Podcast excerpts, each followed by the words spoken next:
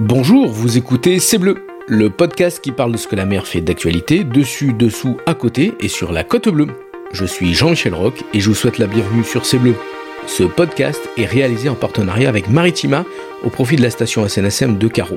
Depuis 1868, ces femmes et ces hommes, sauveteurs en mer bénévoles, risquent leur vie pour aller sauver celle des autres. Dans la vie civile, ils sont marins, mécaniciennes, architectes, ingénieurs, profs, sapeurs-pompiers, retraités, électriciens, et en 15 minutes, ils appareillent dans le calme plat ou la tempête, de jour comme de nuit, été comme hiver, pour prendre le large. En 2023, une nouvelle page de la station va s'écrire avec l'arrivée d'un navire de sauvetage hauturier de première catégorie. Mais avant son engagement opérationnel, la station SNSM de Carreau devra financer à elle seule 25% du prix total de ce bateau de sauvetage de nouvelle génération, soit 400 000 euros. Telle est la plus grande mission des sauveteurs en mer pour 2022. Alors soutenez-les en faisant un don sur station-carreau.snsm.org ou en venant les rencontrer sur le port de Carreau. En soutenant par vos dons les sauveteurs en mer de la station de Carreau, vous participez à écrire la grande histoire du sauvetage en Méditerranée et sur la côte bleue.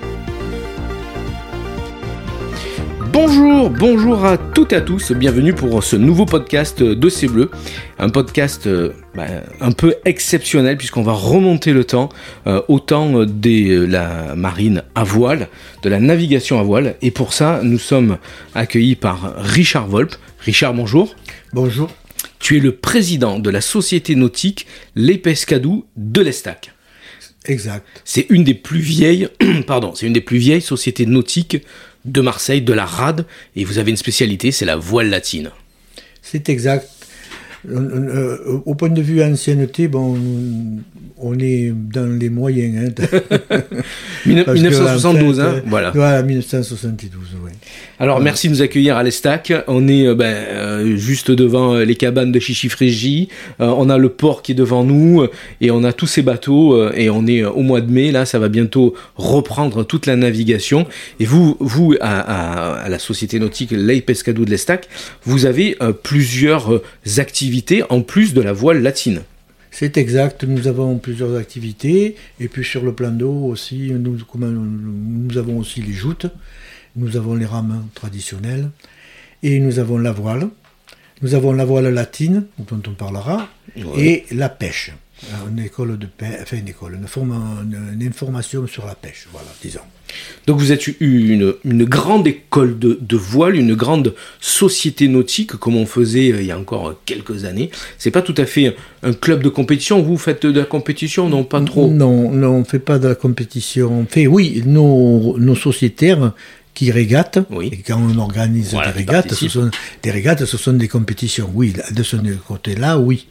Voilà, les compétitions, et puis on fait aussi des sorties pêche, euh, etc. Bon, et puis, on, qu'au point de vue bateau traditionnel, nous avons euh, le mois de septembre, l'amour et Jade, qui est un rassemblement de bateaux de voile latine, hein, traditionnelle voile latine, mais c'est pas du folklore, hein, c'est vraiment les spécialistes qui viennent faire voir leur bateau et on, fait des échanges, c'est très riche, ils ont fait ça depuis euh, presque 30 ans. Voilà. C'est ça, l'amour et jade, et puis les joutes aussi, euh, la saison les joutes, la, la, saison va recommencer au mois de juin, ils vont commencer à s'entraîner à fin mai, là. Et là, dimanche, nous avons une compétition de rame. Euh, sur le plan d'eau. Alors 350 membres, 276 anneaux, c'est donc une société nautique active. Et le cœur de, de l'Epescadou, c'est vraiment la voile latine. Et c'est pour ça qu'aujourd'hui on est là. Parce que ça fait partie du culte, de la culture maritime.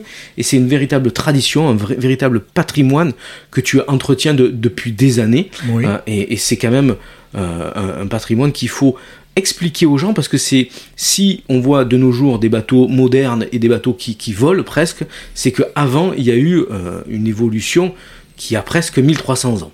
Oui, c'est exact.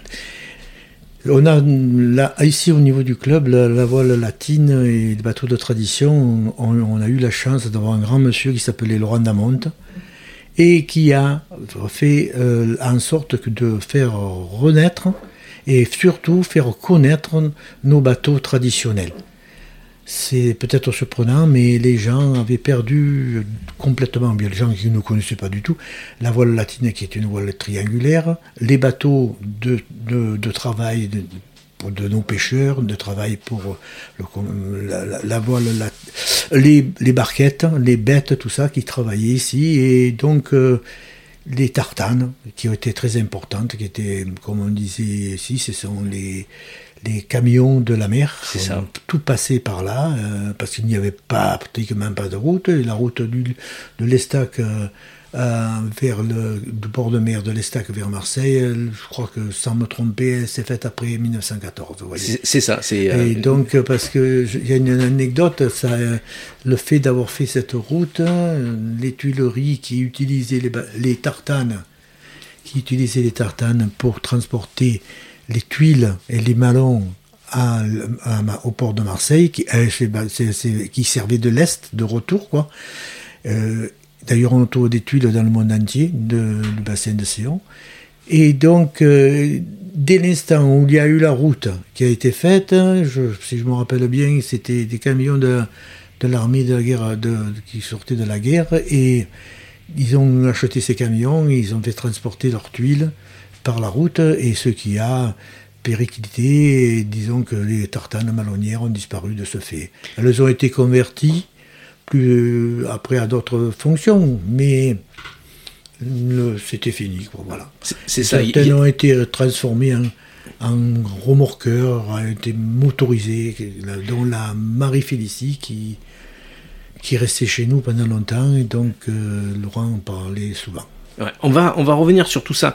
Alors pour les gens qui, ont loupé un peu l'histoire de l'Estac, je vous invite à, reprendre euh, le podcast qu'on avait fait il y a, quelques temps euh, sur les peintres et vous allez comprendre le, comment l'Estac s'est développé autour de ces pêcheurs, autour de ces euh, fabriques de, tuiles, tout ça. Je vous invite à reprendre ce, podcast. Mais alors là, on va revenir un peu plus, même autant pas de l'Antiquité, mais pas loin, parce que la, voile latine, tu as donné la définition c'est une voile qu'on retrouve dans toute la Méditerranée. Oui, c'est exact. C'est une, voile qui est née, on pense, vers le Levant, euh, vers le, le, Liban, la Syrie.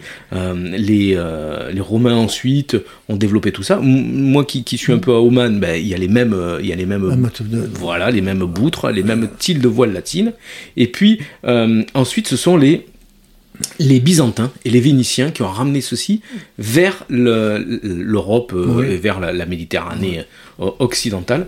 Et après, c'est jusqu'à quand Donc du 8e siècle à peu près jusqu'à en quelle année? Tu, le dis, ça, se finit vers 1950, c'est ça, les dernières Oui, voilà, les dernières 1950, euh, les dernières, même un peu avant, quoi. Disons que c'était les, dès l'instant où la motorisation a pris le dessus, et en plus, les bateaux qui ne pouvaient pas être motorisés parce qu'en fonction de leur forme, euh, de, leur forme et de leur fonction. C'est ça, c'est que chaque bateau a une euh, fonction en fonction de son, de son utilisation. Voilà, donc il y a sa forme, euh, il y a des bateaux qui ont supporté d'être motorisés et puis d'autres qui n'ont absolument pas supporté. Les tartanes, certaines ont pu être modifiées. La mhm. barquette, elle, il n'y a pas de problème, elle a pu subir la modification. Elle avait déjà.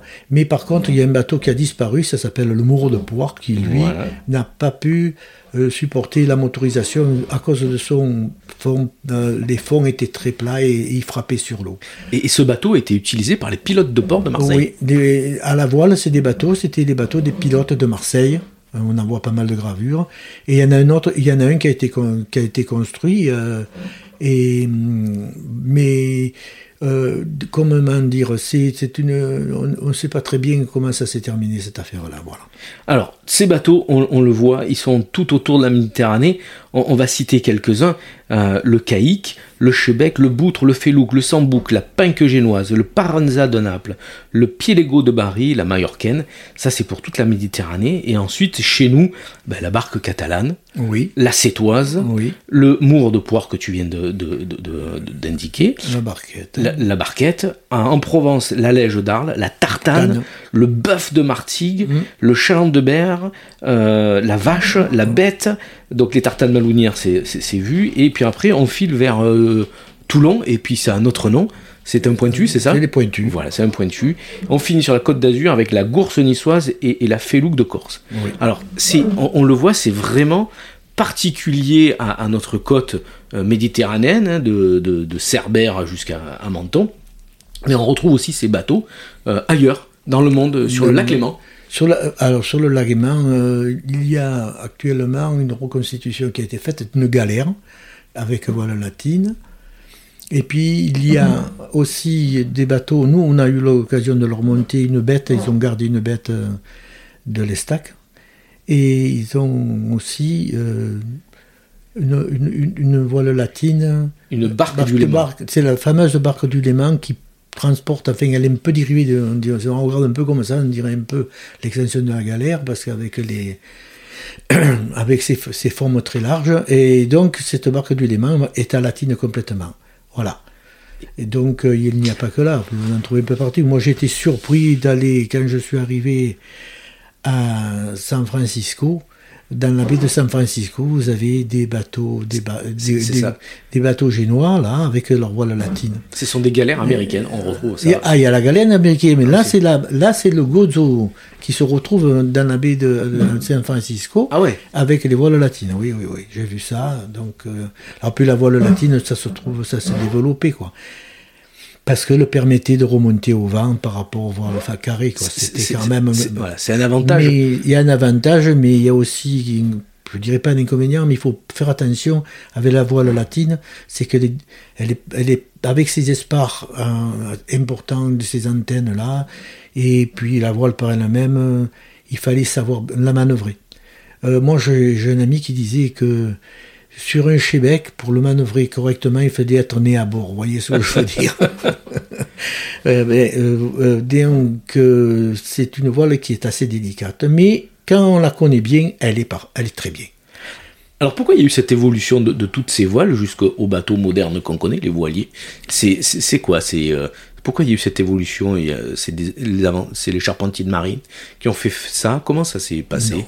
Euh, vous savez, à la mer, l'évolution se fait en permanence, mais c'est très très lent pour faire adapter, par exemple, pour faire adapter le, gouvernail, le gouvernail qui a été trouvé pour l'époque des grandes découvertes, mais euh, en, Méditerranée, c'était des, gouvernails latéraux, c'était des, des, espèces de rames, des, espèces de rames développées, quoi. Ils avaient les deux. Bon, ça se comprenait aussi parce que le soir, beaucoup de bateaux euh, à, mourir. Mourir, c'est mieux que le mot anglais beacher, c'est-à-dire que beaucoup de bateaux allaient sur la plage.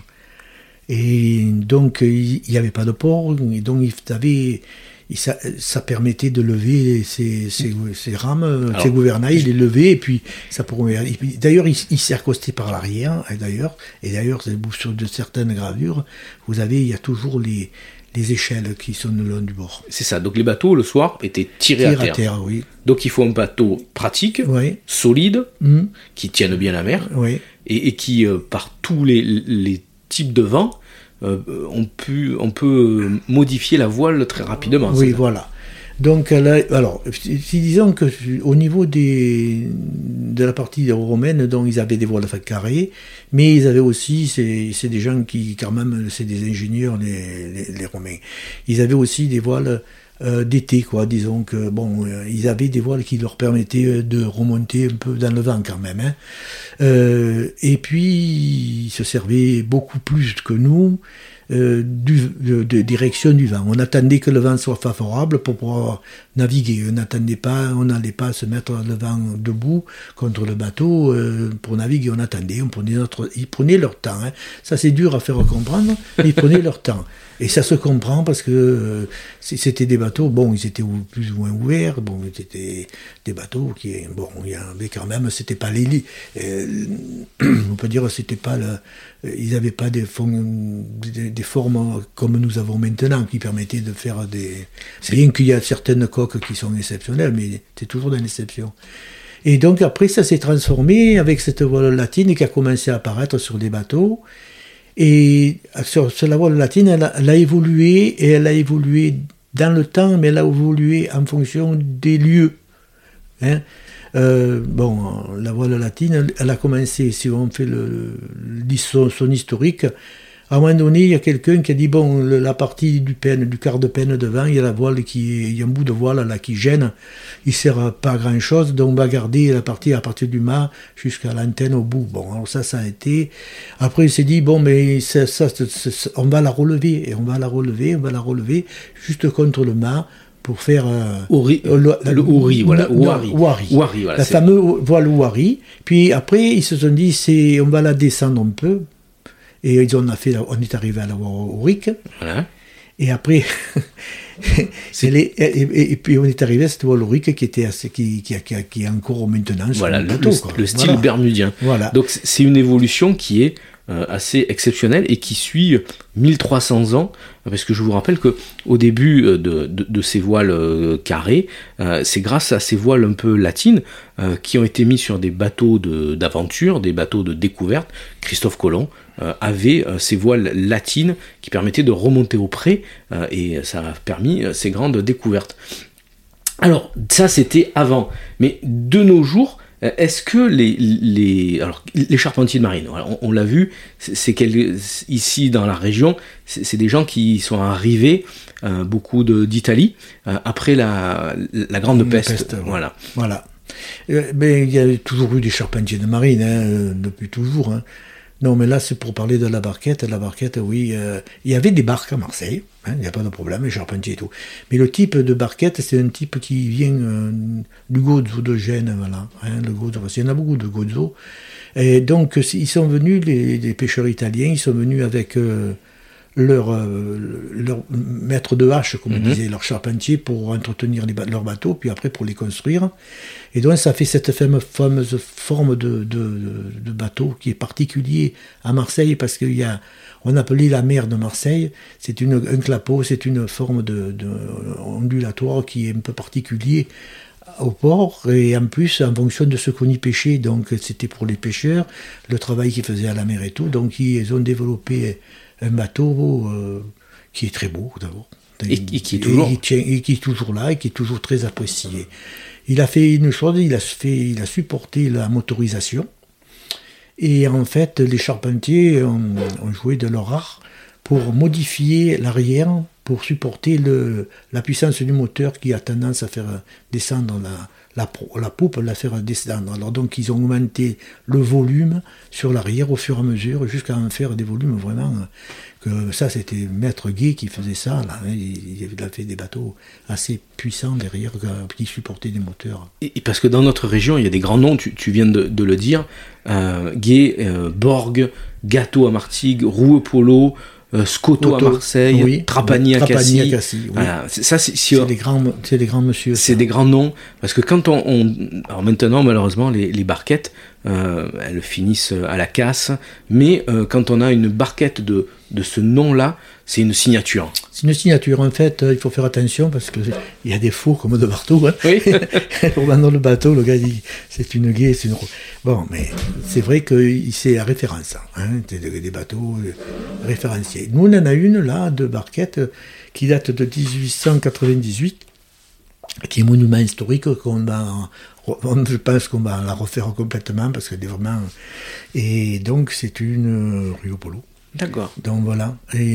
C'est un peu la, la, la, la baguera, c'est... Euh, j'ai eu l'occasion de, quand je m'occupais du patrimoine maritime à, l'Office de la mer, après, on avait une barquette qui nous a été donnée par un pêcheur.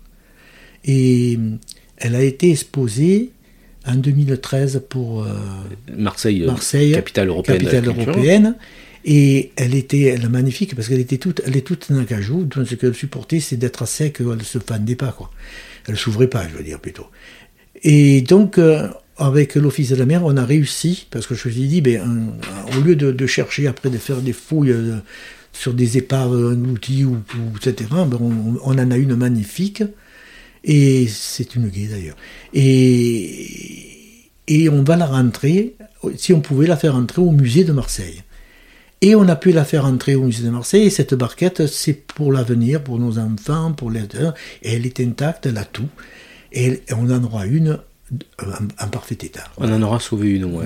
Alors, tous ces grands noms, euh, ils, travaillaient d'une façon un peu particulière avec le gabarit de Saint-Joseph. Explique-nous un peu toutes ces anecdotes. Comment ils travaillaient, ces, ces, maîtres? Ben, Ces maîtres charpentiers, avec, vous savez, c'est, pas, c'est connu, ils avaient tous leurs secrets. Et donc, sur le traçage, alors il faisait, si vous voulez, le, gabarit de Saint-Joseph, ce sont des gabarits qui sont évolutifs.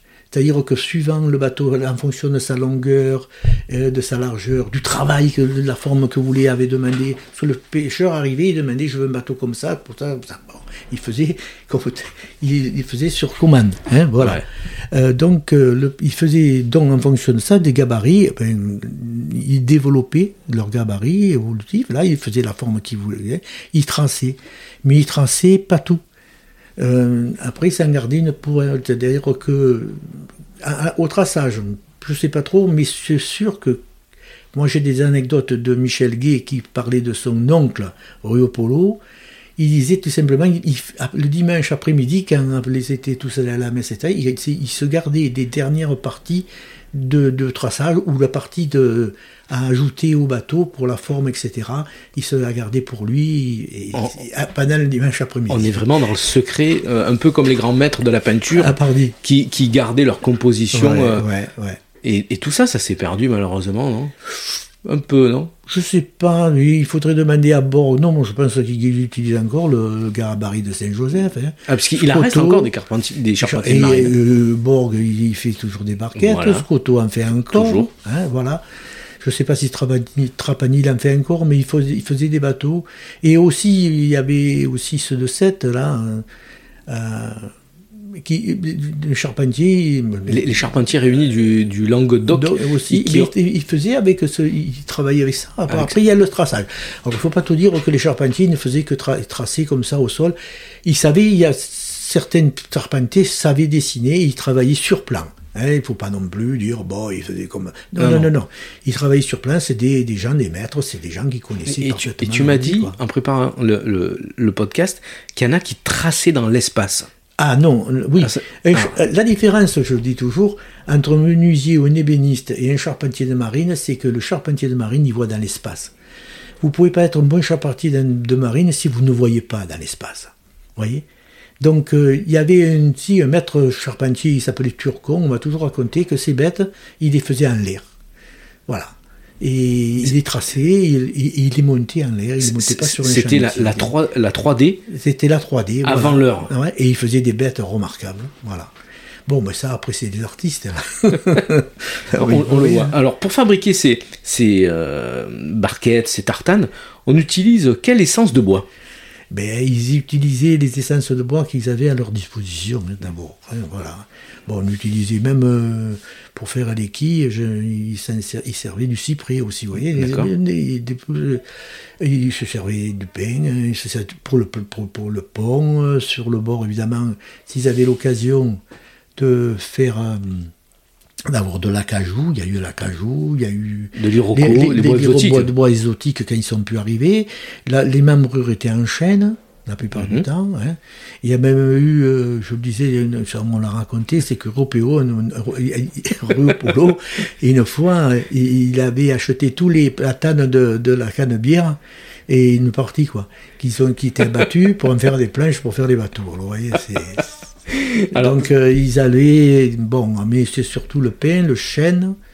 Euh, les bordés étaient en pain aussi, certaines bêtes ben, ont été des de pain, les Pénaricio qui sont, qui sont pas, pas tellement noueux, etc. Donc ça c'est le bois. Et puis après il y a une... Je sais que certains charpentiers de marine avaient leur propre colle. Ils avaient quelque chose, c'était la recette euh, comme les grands cuisiniers aussi, quoi, pour calfater comme il faut les, euh, les planches. Alors là, vous, je ne peux pas vous dire beaucoup ah. sur cette colle. J'en ai entendu parler. Mais en fait. Euh, c'est une légende. je ne sais pas. Parce que de toute façon, une, on calfate, on calfate avec du coton. Hein, Et un peu, ça dépend. Après, il y a, après, il y a la. Après, il y a la mine de. Parce que c'est un métier, le calfa. Hein. Vous savez que pour la construction maritime, en bois, il y a trois il y a Il y avait le charpentier, mmh. le calfa et le perceur. D'accord. Ce, troisième personnage, on l'oublie souvent. Le perceur, c'est lui, hein, voilà, il faisait... Euh, donc les Calfas, c'était une corporation à part, aussi à part comme le perceur, comme le charpentier, mais c'était pas il, il, y avait le charpentier et le calfa. Ils avaient leur spécialité. oui, oui, oui. Alors, pour les, les, gens qui seraient intéressés par euh, acheter de nos jours euh, une, un pointu, une barquette. Euh, il ne faut pas oublier que l'été, quand il fait très très chaud, et eh bien, il faut descendre au port, il faut prendre des, sacs de jute, il faut bien les tremper, il faut les mettre sur le pont, mm. parce qu'une barquette, c'est vraiment... Ça se fend. C'est un bateau, euh, il faut tomber amoureux de ses lignes, de sa qualité de construction, on parlait des grands maîtres, euh, mais aussi ça se bichonne tous les jours. Une, barquette, oui, il faut la suivre, euh, il faut la suivre des yeux. Hein. Et c'est vrai que, mais il faut mettre de l'eau de mer. Ah oui. Il faut pas arroser ah sa barquette avec, de l'eau douce. Ah, vous la tuez là, hein, c'est fait. Hein. Voilà. Alors, de nos jours, euh, ben, il y a des, associations, des, sociétés nautiques comme la tienne, qui, continuent euh, le, la tradition. Tu nous as parlé de, ces bateaux BIP, des bateaux d'intérêt patrimonial. Bon, mais ça a été, ça a été créé. Nous, notre bateau, le, Monte Cristo, la Tortane, c'est un bateau patrimonial. Et on est à l'Estac, on a la Bonne Mer aussi, c'est un bateau patrimonial. Et c'est des, c'est des monuments historiques, c'est comme les, châteaux Non, non, pas, du tout, pas du tout. C'est un avantage. Puis on a un petit avantage financier pour les impôts, pour, pour le, euh, sur la taxe sur le bateau, là, vous savez, pour les impôts. Et donc, euh, c'est une, c'est une association qui est à part. C'était, vous êtes bateau, c'est des BIP. D'accord. Voilà. Et par contre, aussi, vous avez aussi des monuments historiques, comme je vous ai parlé tout à l'heure. Ah ça, c'est pas pareil. C'est pas. Et, il, il sera automatiquement dans les BIP, après. Voilà, hein, voilà. Alors, il y a quelques années, euh, Richard, tu es parti en Italie. À, Genova, à Gênes, et, tu as fait quelque chose euh, autour du, du Gozo et, du, de la barquette de Chine. Raconte-nous un peu cette belle aventure. Ben ça, c'est l'Office de la mer de Marseille, avec euh, avec euh, de notre club là, Bernard Rémusat, et aussi sous, euh, avec les gens de la ville de Marseille et de, l'Office de la mer. Et nous sommes partis, il y avait, on a fait un parallèle, il y a un parallèle qui a été fait entre le Gozo du Génois mhm. et la barquette marseillaise. Euh, pour Marseille, qui représentait Marseille, c'était le lycée Poinceau-Chapuis. Mhm. Et en Italie, c'était euh, l'établissement San Giorgio qui, fait, qui fabrique, enfin, excusez-moi le terme, mais qui forme et qui, et qui, et qui, qui il, il, a une, éventail très grand. Il va du, de la formation de capitaine au long cours, euh, ingénieur, euh, fabrique, de, de, fabrication, tout ça, tout, tout le panel jusqu'à la fabrication, etc. Et nous, on est travaillé avec la partie des gens qui construisaient. Et donc, ils avaient aussi cette petite partie. Euh, charpentier, charpentier, charpentier, euh, traditionnel. Traditionnel, de marine. pas traditionnel. Bon, oui, mais traditionnel. Des, ils avaient ça dans la, dans la formation euh, pour, le, ben, pour les constructions de navires. Mhm. Ils avaient cette partie-là. Donc, on a fait un parallèle et on a construit des maquettes de barquettes, euh, des maquettes à l'échelle, euh, bon, c'était bien euh, à l'échelle d'une pierre, un truc comme ça, quand même, de grosses maquettes. Et, et eux aussi, puis on a fait des échanges très intéressants. Alors, euh, sur ces types de bateaux. Des, livres sont sortis, des publications, oui, euh, un vocabulaire spécifique. Oui. Tu as vraiment fait un travail d'inventaire, un travail patrimonial. Oui, c'était, ça a été sur. Euh, on était sur un programme Erasmus. C'est, nous, c'était le maître patrimoine, hein, Marseille-Gênes.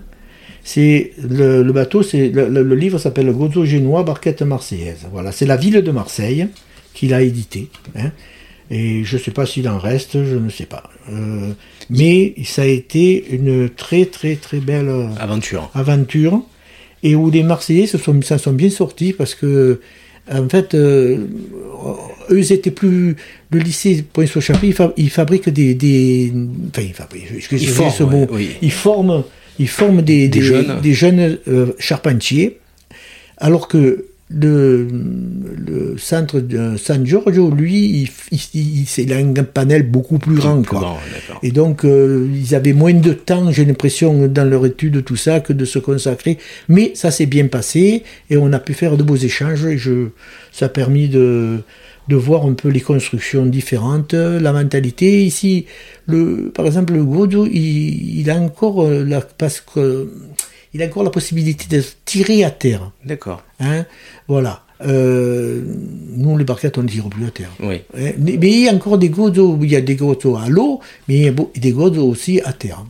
Est-ce qu'il est y a un avenir pour, euh, pour tous ces bateaux Est-ce que les, les, gens sont toujours intéressés par acheter neuf? Une barquette ou récupérer une barquette et entretenir ce patrimoine ça, vous savez, c'est la même histoire que les gens qui sont passionnés de, voitures de, collection. de collection. Vous voyez, voitures de collection, de trucs, des collectionneurs. Où, et en même temps, la, la barquette, elle a quand même une, fonction qui est propre, quoi. C'est-à-dire que elle a une âme. Et puis il y a des vieux, des, des pêcheurs qui vous diront quand maintenant, quand on pêche, mais pas là, maintenant le grand les grandes de pêche qui vont pêcher le thon en non, non, la pêche côtière, là, ils vous diront que bon pêcheur, il préfère la barquette en bois que celle en plastique ou les plastiques parce qu'elle a des retours, la moindre de, la moindre, elle, elle est plus souple à la mer, vous voyez ce que je veux dire? Et c'est une passion, il y en a qui ont leur barquette. Le drame, c'est que gars, il a sa barquette, il adore ça, il a bichonne, il a, bon. et, et, après, il, vieillit comme tout le monde. Et sa barquette, elle vieillit un peu avec lui. Et puis, il y a les enfants derrière. Les enfants, vous savez, ils ne sont pas de la génération où je me prenne une barquette, je me traîner à 3-4 nœuds pour partir, ou 6 nœuds, ou ça dépend. C'est toute une philosophie. La grosseur du moteur. Et, et, et, ils préfèrent prendre du, ils passent au plastique. S'ils passent, hein, parce qu'après, c'est, et ceux qui arrivent directement au plastique, alors là, c'est pour eux, c'est, c'est les dinosaures, quoi, là-bas. voilà. Par contre, ici, on a pu sauver, euh, cette, euh, on a beaucoup sauvé des barquettes ici. Et on a une partie, on a été un peu phagocyté par, euh, par Sanari.